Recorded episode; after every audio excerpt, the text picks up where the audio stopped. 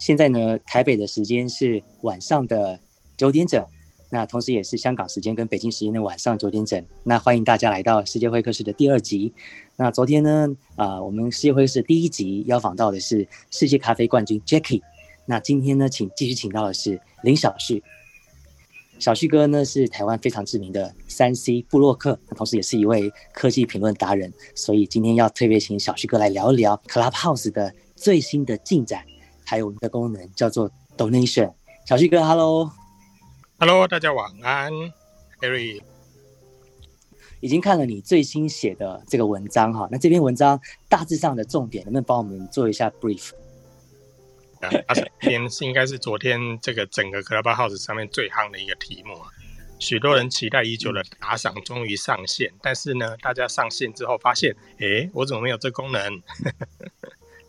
那要跟大家说明一下，就是打赏这项功能目前还在封闭测试当中。所以并不是每个人都有，目前只有抓了少数几个人进行测试而已哦。所以也是目前大部分人，就算你更新了最新的 Clubhouse，其实你进去之后也看不到这项功能。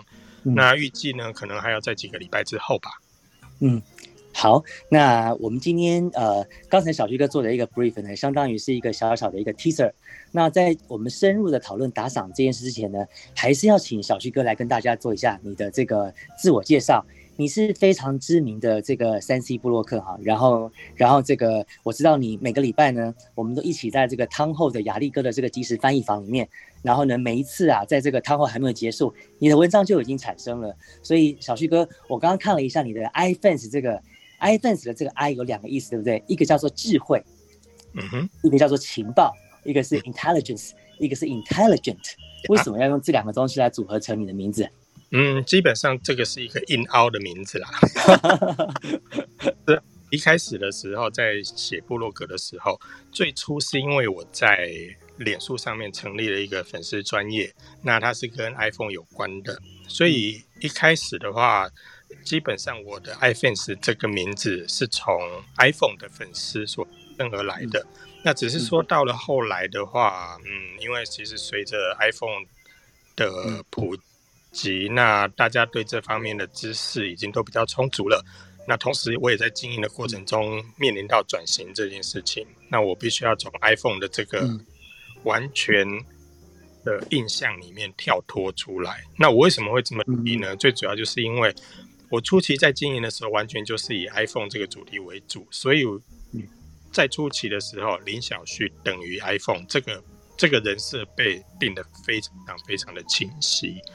可是呢，到后期的时候，其实我发现我还有更多东西是可以玩的。如果我因此被定型的话，会限制到我后面很多想要玩的东西，所以我就开始在这方面进行了一个转型。当然，最最好转的就是前面那个 I 啦。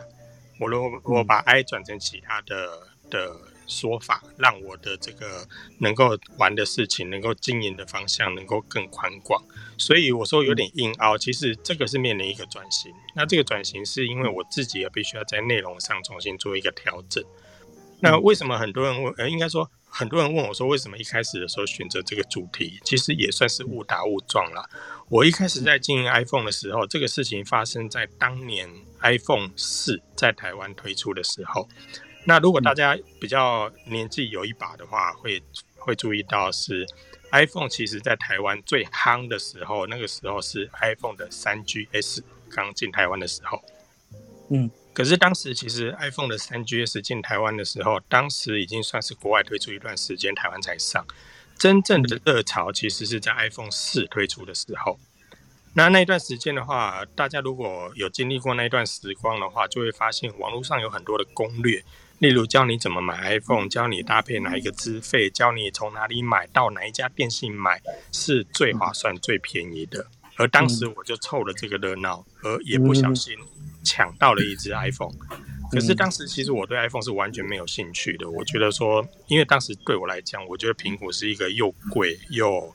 规格落后，然后觉得那是一个有钱人玩的东西，所以当时我是我是很抗拒的。可是呢，在我入手之后，我真正开始把玩，我才发现哇，它不可思议，它可以玩的事情太多了。嗯，它里面太多太多东西是跟我们以前的印象中的智慧型手机是完全不一样的。所以我就这样踏入了他的世界，而我就开始经营起了那刚刚我讲的那个粉丝团，而那个粉丝团就从很快的从一万、两万、三万、四万，一直到十几万、二十几万。所以当时其实整个的成长速度是非常快的。而当时在脸书专业上面，如果提到 iPhone，基本上都会跟我这边联想在一起。所以大概的起源是这样子，只是说到后期，我觉得说。我不能让我的领域完全定在这个地方。如果完全定在这个地方，其实我以后会损失更多的机会。所以我在当时就开始做一些内容上的转型。那慢慢的就开始一直一直到现在。所以你一开始说那个 i iFans 的 i，其实我是在后期的时候因为转型才做了一点调整。嗯，大概是这样。所以其实一个三 C 布洛克。的这样的一个身份或者是角色，你其实是跟着一些最新的，不管是科技还是技术在走。但是其实你有没有发现哈，就是我我我长期以来追踪小徐哥的文章，我的一个感受是呢，你在写科技，你在写技术，可是其实你在写的是背后的故事，甚至是整个人类生活的一个状态啊。你自己在写的时候有没有这样的感觉？我自己会期望的是说，我要怎么样把一个东西写到第一个可能跟别人不一样。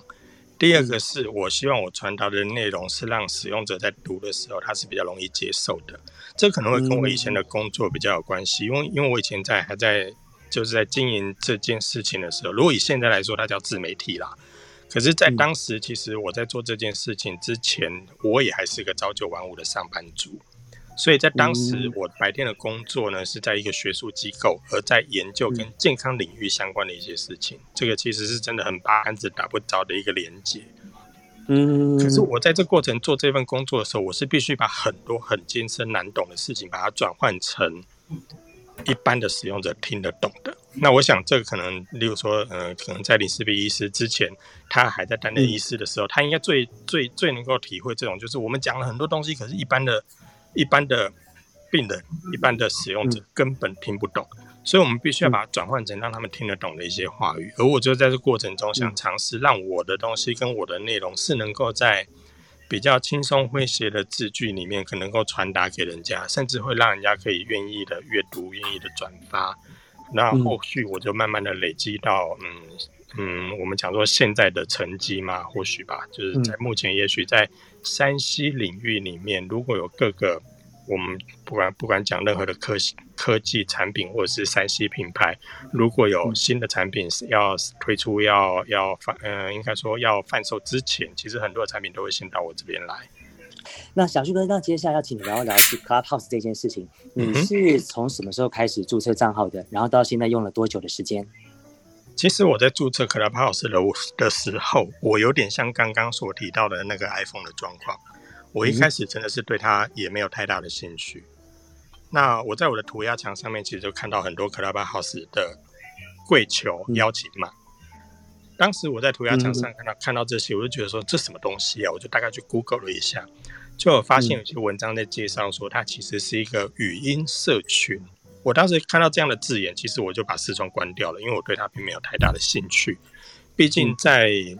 我的产业或者是我的兴趣里面，其实我没有那个太大的意愿去跟所谓的一般的使用者做社群互动。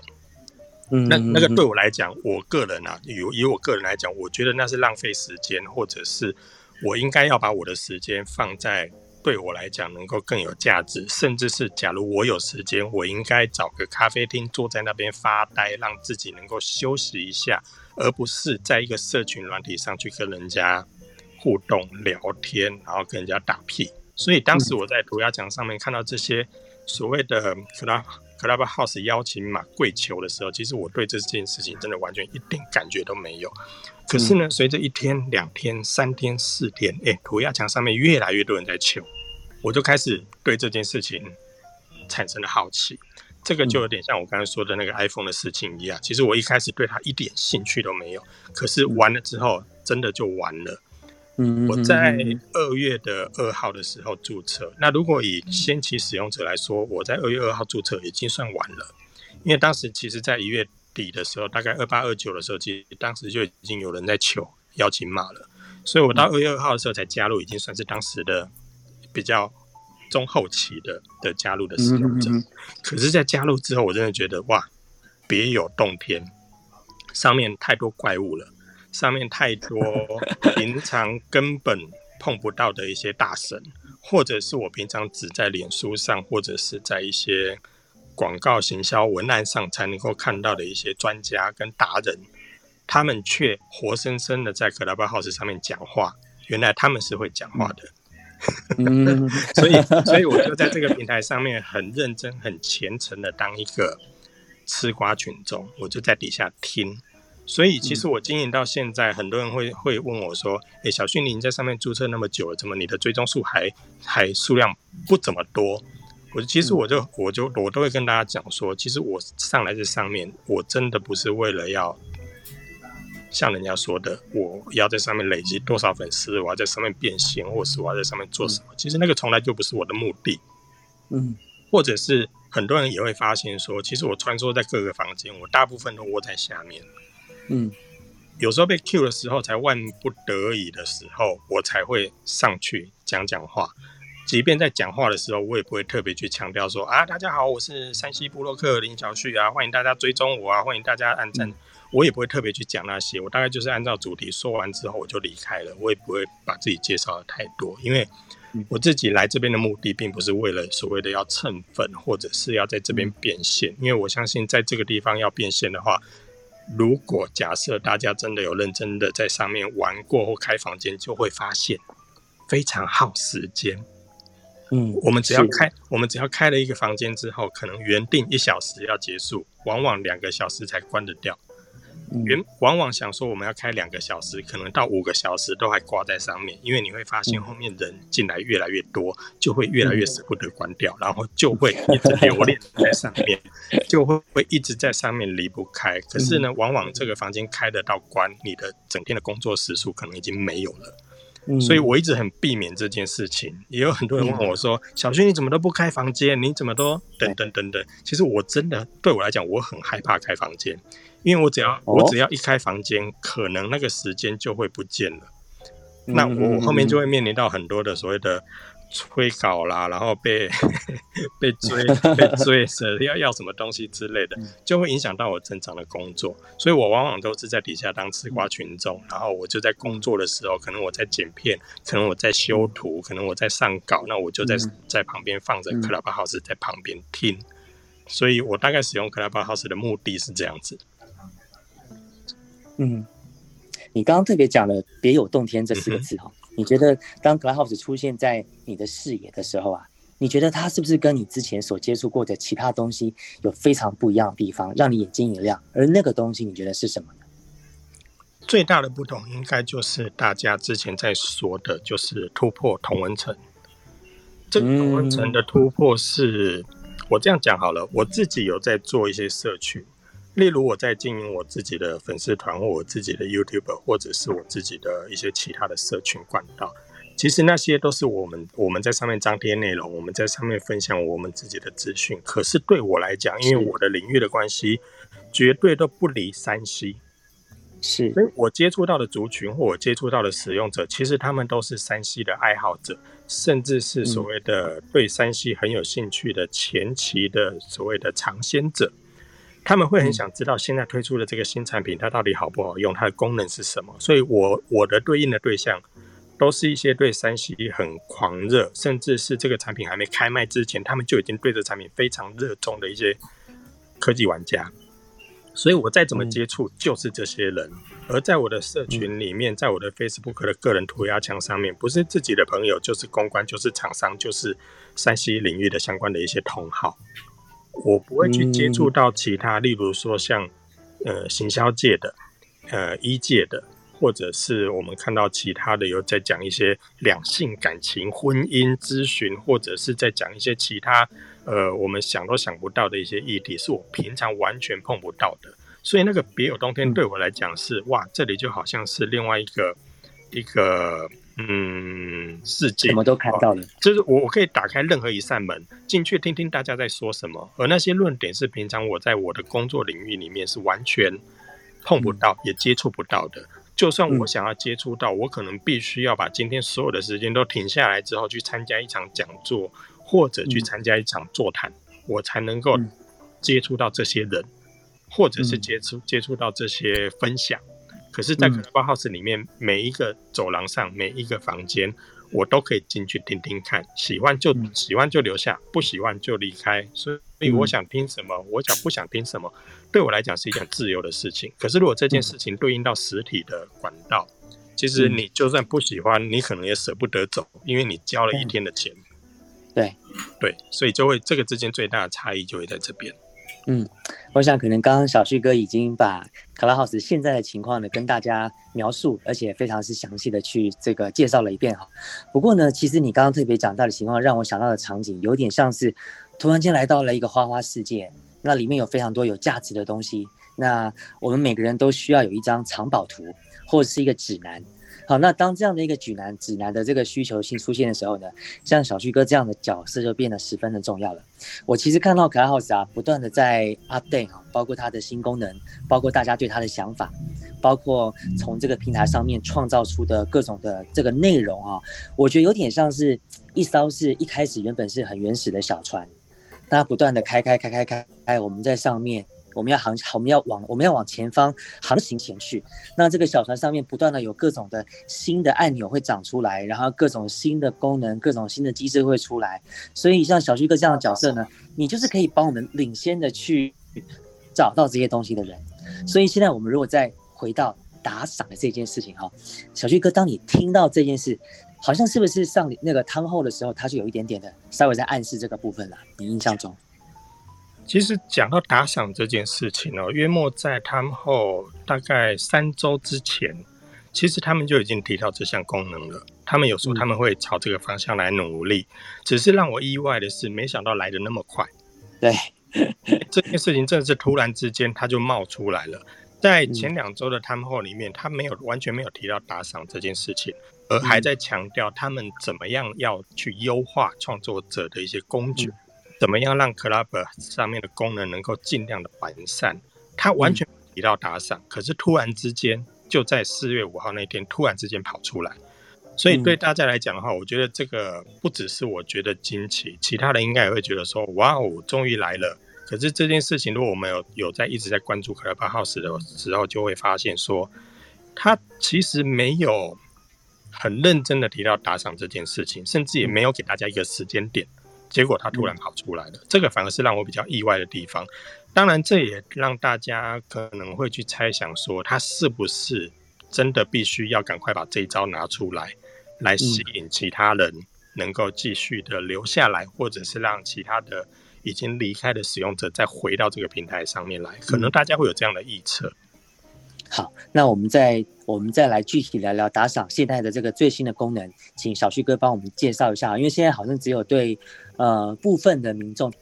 在目前打赏功能应该说世界各地都有人陆续被开放，只是在不同地区所开放的人数可能会有所不同。而我知道在华人地区其实也有人被开放打赏，只是那个数量真非常的少。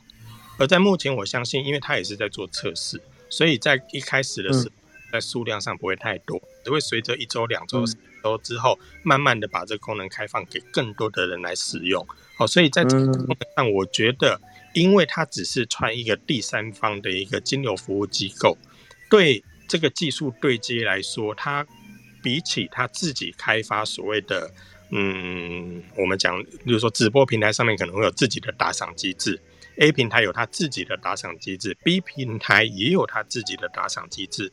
但是 Clubhouse 比较不一样的是，它不是自己的打赏机制，而是它去串了一个外部的金流公司。也因为是这样子，所以它不需要太多的时间去做所谓测试，因为它只是一个对接。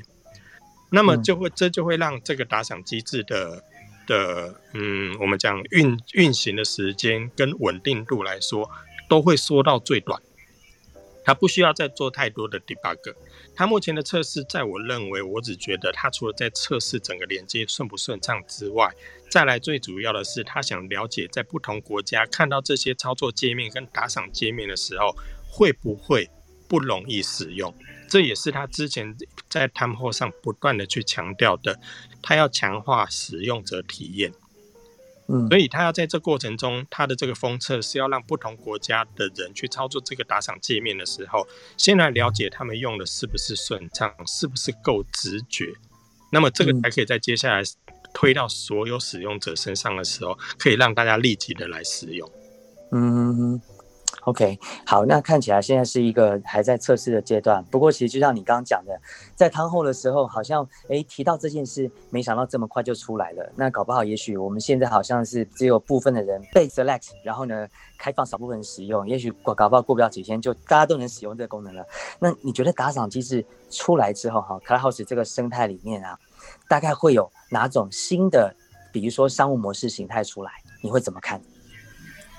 如果就我来看的话，我当然会觉得说，如果打赏机制开始开放给所有人使用之后，我个人认为最显而易见的，应该会是在我们在使用 Clubhouse 初期的时候，会有很多的专家在上面举办一些线上的互动讨论，这些人会回来，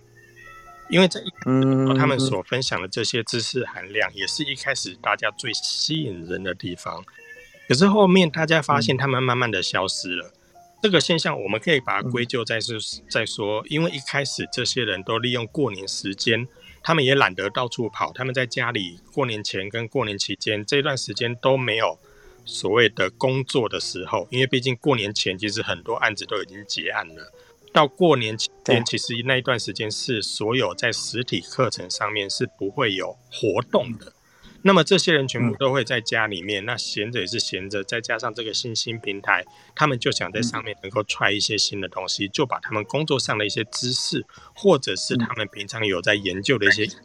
在这上面来做讨论，甚至吸引更多的同好。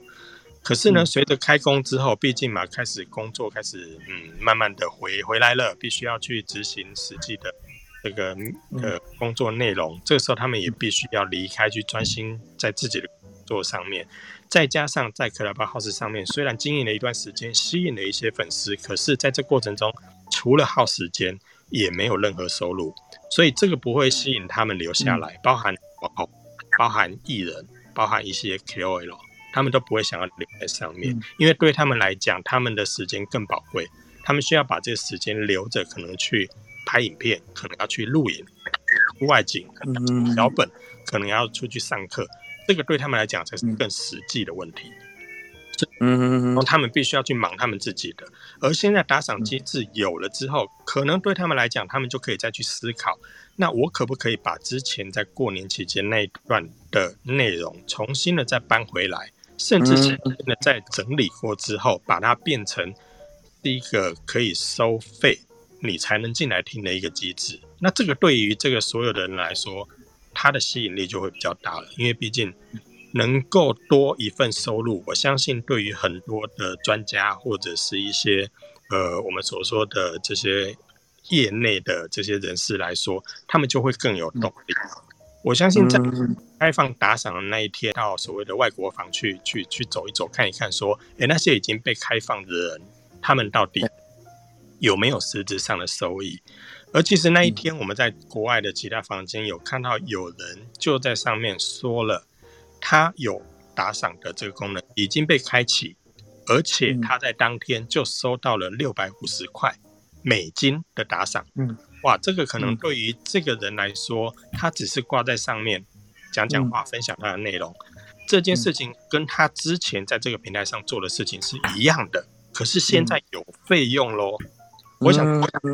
不一样的，甚至那个动力不见得是这六百五十美元这个实质的动力，因为也许对那些专家来说，六百五十美元可能对他们来讲，他们也不放在眼里。讲的这些内容是被听众所接受，甚至被听众觉得对他很有帮助，所以他才愿意付出这个打赏的这个这个金额。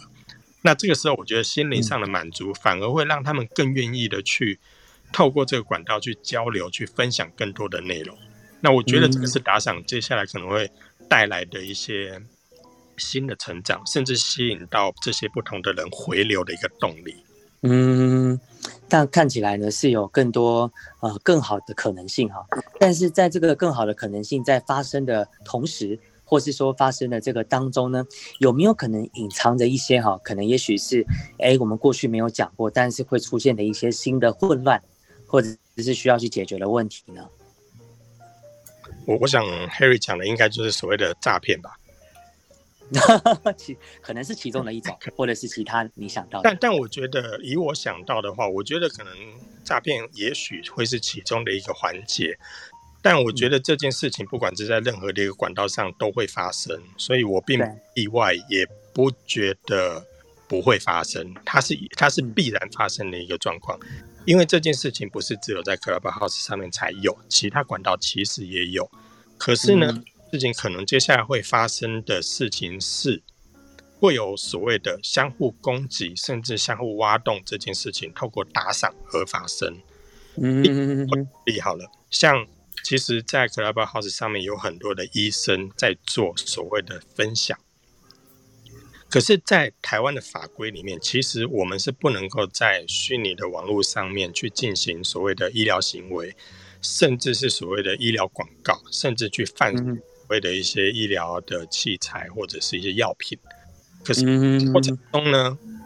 如如果万一有一个医生开房，他在讨论某些事情的时候，突然有个使用者做了打赏，而这个打赏的动作是恶意的，嗯，例如他可能只这个医生可能只是在上面分享一些经验，或者只是在做一些卫教，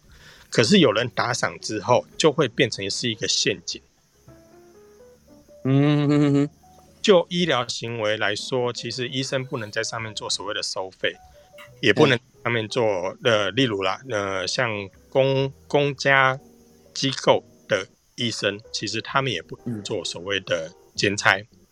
嗯，那万一如果在上面有了这样的一个打赏行为的时候，会不会是别人挖的洞而去举报？这会是一个问题。同样的状况也。会发生在线上解盘，因为其实金管会有规定说，解盘的老师必须要证券分析师的证照，否则你是不能收费的。但如果有人在上面只是我想做单纯的分享，可是有人做了打赏，这反而变成是另外一种陷阱。嗯，可能这样，所以变得很复杂。嗯，所以看起来这样的一个新的形态出现呢，其实每个人面对的情况都不都不不不会一样哈。这个可能取决于你的角色是什么。那就像你讲的，可能有人在这个当中，呃，发现了新的契机，然后也可以做一些过去没有做的事情，但是也有可能在这个当中却碰到了一些困难，或者说新的让人让人头痛的事情。那小旭哥说说你自己吧，你自己面对这样的一个打赏机制，你自己是什么样的？你个人哈有没有什么样的想法呢？说真的没有哎，因为就像我刚刚一开始所说的，我到这个平台来上面来，对我来讲，大部分的时间是我想看看另外不同的世界，嗯，我想听听不同领域的人在说什么，嗯，所以对我来讲的话，我并不是要在这上面能够获得一些所谓的盈利，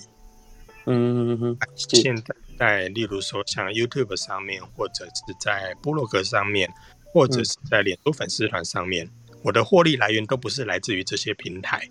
嗯，所以对我来讲，即便他有打赏的这个机制，我也不是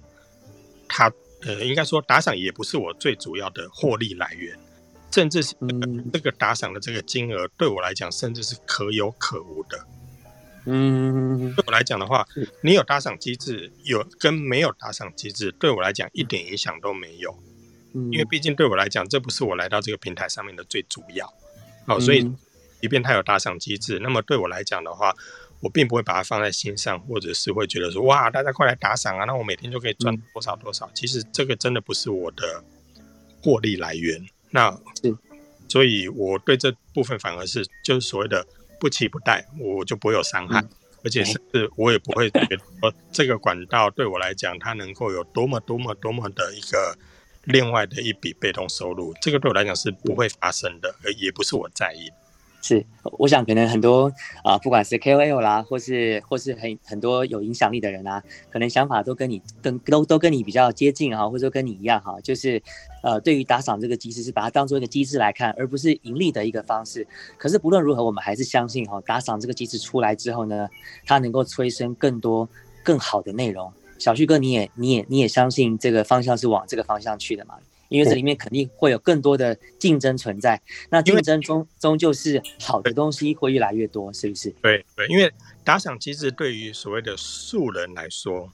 它就是所谓的第二收入，他可以在他的上班之后的下班时间，利用这个管道来获得另外一笔收入，这个部分可能会是他们会比较热衷的。嗯，但是对于已经在线上有所谓的。嗯，有专业领域收入，或者是已经是一个嗯能见度高的 KOL 或者是艺人来说，在这个部分所得到的打赏跟获利，就不会是他们所看重的。嗯哼哼，是。好，那呃，下面我们要请你谈一谈的是哈，这个打赏机制的下一步，你觉得还有没有可能再推出其他的东西呢？因应这个打赏机制后面再出现的，有没有可能会有其他进一步的变化？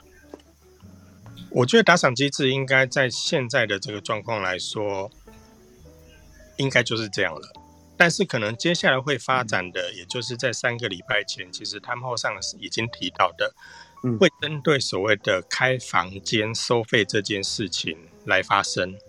所以对于 Club Club House 来说，在三个礼拜前的。这个他们后上面已经提到的开房间收费跟打赏，还有上礼拜他们后上面所提到的，他们要去设定开房间可以限定最大人数这件事情，其实都会跟前几周所提到的开房间收费这件事情把它画上等号。当我今天如果要办一个线下的实体讲座的时候，这个讲座可能因为场地的关系或距离的关系。它只能够现场容纳一百个人，可是我可以把这个同样的内容放在 Clubhouse 上面，同步即时 live，然后我在上面开一个五百人的房间，然后收费，那我就可以在线下跟线上同时间去进行费用的收取，可是我又可以用这个房间的人数跟品质获得一个控管，而线下来参加这个实体讲座的人，他本来就要负担。这个来参加这个活动的费用，线上我就可以再设定一个费用，而这个费用就会应对应到之前 Clubhouse 团队他们在提到他们接下来要针对所谓的开房间的这个门票这件事情，那么这就会是在接下来打赏之后会发生的，而这件事情也不用我们猜，因为其实官方已经说了。那么这项功能在正式开放之后，我觉得可能接下来会活络的就是所谓的。算线上算命啊，星盘解惑啦，专业的这这些所谓的呃行销讲座，然后各各式不一样的论坛，这些实体讲师对他们来讲就会是另外一片天。嗯，是，谢谢小旭哥。那呃，非常谢谢大家来到今天的世界会客室的第二集。那也请大家看一下这个我们的荧幕上方的国际村实验室这个绿色小房间。那追踪起来，每个礼拜的二跟三的台北时间的晚上呢，呃，Harry 都会邀访到各个领域的专家。而且是先目前先是以华人为主，以国语为主的一个专家，然后来跟大家聊一聊各个不同领域的这个呃，这不管是最新的动态，还是说其他的这个有影响的内容等等。那我们今天来到节目中的第二集的是林小旭，小旭哥呢是目前地理坐标位置在台湾台北。然后是非常知名的三 C 布洛克，那现在配合 Clubhouse 这个汤后呢，小旭哥每一次在汤后，在呃另外一位朋友雅丽哥在做这个即时转印的时候呢，小旭哥都会很快的及时帮我们生产出他的最新的这个文章整理内容，所以大家可以 follow 一下小旭哥的这个 IG，还有他的这个啊部落格，然后我们随时可以。可以看到的是 Clubhouse 这个最新的进展。那下面呢，呃，这个在我们举手开放互动之前呢，我也要请小旭哥来谈一谈哈，就是 Clubhouse 刚刚你在一开始的时候，你前面提到的是你一路这个呃扮演了这个山西布洛克这样的角色过来呢，你可能从你刚刚提到说从苹果开始嘛，然后你开始，你最后到了写到 Clubhouse 的这几个月期间呢，你刚刚用了别有洞天四个字哈。那这件事情对你个人有什么样的改变？我觉得对我个人最大的改变就是我的收视习惯改了。在还没有 Clubhouse 之前呢，我在电脑前面工作的时候，不管我刚所说的，例如说我在剪辑影片、我在修图、我在上稿的时候，这些过程其实以往我都是打开 YouTube 去观看现在就是在我们所谓的第四台上面所播放的一些节目。或者是现实的新闻，之前都是有那些内容陪伴我，然后我就在一台荧幕在工作，一台荧幕就在播放着 YouTube。可是，在 Clubhouse 出现之后，在我中了毒粘在上面之后呢，这个变成我最主要的，嗯，我不能讲资讯来源，因为其实我认真说，在 Clubhouse 上面的资讯来源，在目前来说越来越薄弱。但是呢，它变成是我最主要的一个陪伴者。嗯，我在上面反而，因为很多人会讲说，Clubhouse 好像在过年那段时间有很多的干货，有很多的一些知识分享。可是慢慢的，这些人不见了，好像上面没有更多的内容，好像上面的可听性变少了，很像上面的房间的活络度也变低了，好像这里的人都走掉了。可是对我来讲，反而是我在初期的时候，我。希望在上面得到很多的知识，跟学习到很多的东西。可是随着这个慢慢的转变，我反而是在上面变成我每天会去追着特定的人，这个人是我在线上所认识、所熟悉的，他们都在哪一间房，我就飘进去。我即便不，我即便不上麦，我可能就在底下听听他们在说什么。这种感觉除了陪伴之外，还有一种就是我在听我的朋友们在聊天。那个熟悉感是跟以前我在听一群陌生人聊天，现在转变到我好像在听一群跟我很熟悉的人。但说实在，我没有见过他们，我也不认识他们。可是我在线上可以听到他们在说话，他们在聊天，他们在说什么。甚至呢，在现在在人变少的情况下，你在这个环境上待久了，即便你进去某一间房间，你不认识他们，他们也会 Q 你啊，小旭来了，赶快 Q 他上来。这个时候反而是变成另外一种不一样的互动，那个真的回到了所谓的社群，而这个也是我一开始所排斥的，因为我从来就不认为说 我必须要花那么多时间在上面陪那么多人聊天跟拉的拉迪赛，那个对我来讲可能是一个很浪费时间的事情。可是演变到现在，即便它的使用人数变少了，可是也因为人数变少了，我们认识的人反而会慢慢的聚焦。反而我们会认识更多现在留在这个平台上面的人，而也因此就跟他们变得更加的熟悉。这个反而是我另外一个获得。嗯，是好。那我们最后呢，如果再回到打赏这件事上面来哈，小旭哥，如果你作为一个 listener，什么样的房间内容会是你去愿意去打赏跟听到的？我觉得还是回到所谓的知识变现这件事情。我我个人会觉得说，如果今天有一位业内的专家，他愿意分享他的经历，或者是他的一些生活历练，他愿意把他的职场以往的经验，透过这管道跟大家来进行分享，那么这些的分享，我会愿意给他打赏，我会愿意给他实质的鼓励。这个钱可能不多，因为以目前的 Clubhouse 上面的打赏，就认为五块、十块之类的这些的费用，其实加起来也不过就几百块钱。那这些费用，我相信对我来讲不是太大的负担。对于收到这笔款项的人，他可能也不会有太大的感觉。可是对于他的心灵上，跟他所谓的愿意分享所获得的回报，他的心灵上来讲，我觉得会是一种鼓励，甚至是会愿意支持他继续走下去的一个动力。那么我会愿意针对这些人给予所谓的打赏。可是，在聊天房这件事情，可能我就会斟酌了，因为毕竟透过聊天，除非这个聊天的过程中是有哪一天，例如说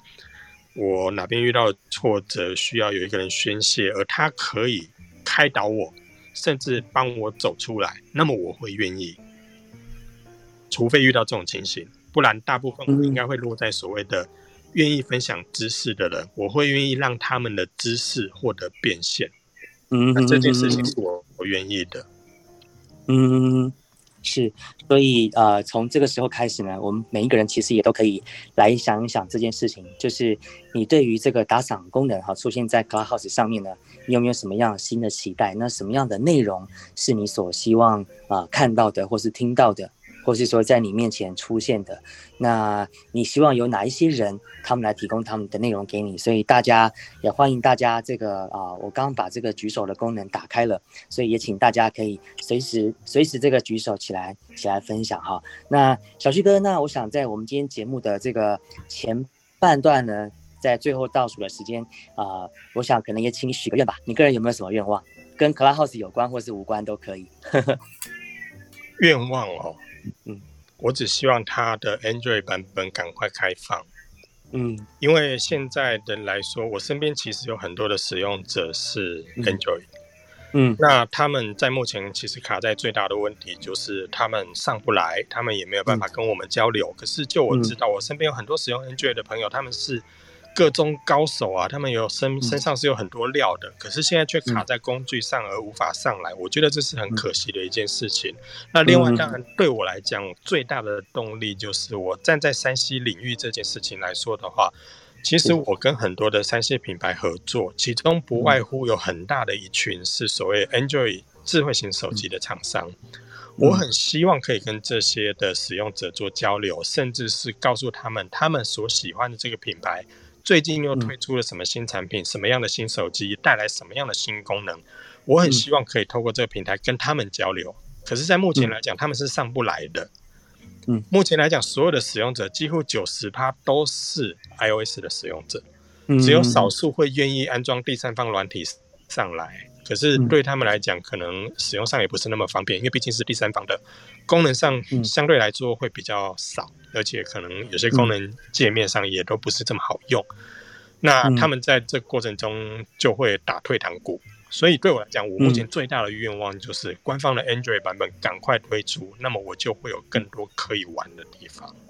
嗯，是，所以看起来我们的眼前呢有两个非常大的宝藏准备要被开启。第一个就是 Android 开放这件事情，另外一件事就是打赏这件事情。那当这两件事情同时发生的时候，卡拉斯上面会有什么样的新的火花跟局面呢？我们就一起来期待它。但是呢，在期待的同时，这个也有很多需要注意的地方。那我们待会儿呢也可以一起来讨论这件事情。那我们今天节目的上半段呢？小旭大哥的这个专访呢，就告一个段落。